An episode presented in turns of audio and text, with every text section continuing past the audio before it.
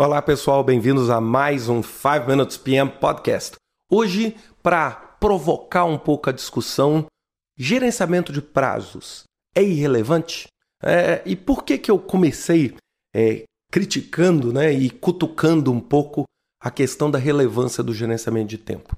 Eu acho que as pessoas, quando planejam um projeto, elas sempre ficam muito vinculadas à gestão de tempo. Né? Ou seja, poxa, meu projeto está atrasado, então, o meu software que faz cronograma como Microsoft Project é, não está funcionando bem, eu não estou sabendo usar.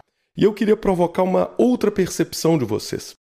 Na verdade, o atraso é como se fosse um termômetro para medir uma determinada temperatura do corpo.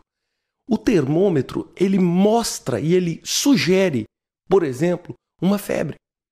Só que ele não necessariamente diz a razão daquela febre. O prazo é a mesma coisa. O projeto chega e acaba. É, por exemplo, três dias atrasado. Ou acaba uma semana atrasado.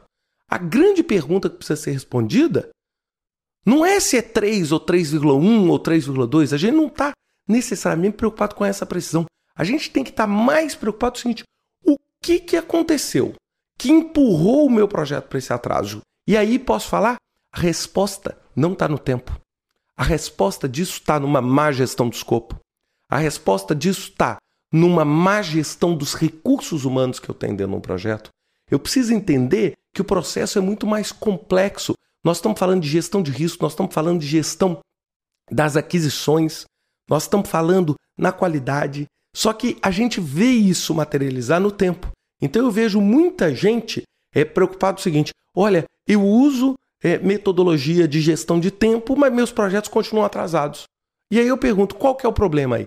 O problema é exatamente a nossa incapacidade de gerenciar o escopo, o trabalho e a equipe do projeto, e não necessariamente a nossa habilidade de gerenciar os prazos. Então, por isso que eu falei, por que gerenciamento de tempo é irrelevante? Porque nada adianta você ter um excepcional termômetro se você é incapaz de identificar a doença do seu paciente. certamente, a doença do seu paciente não está relacionada à qualidade ou não do termômetro que você tem.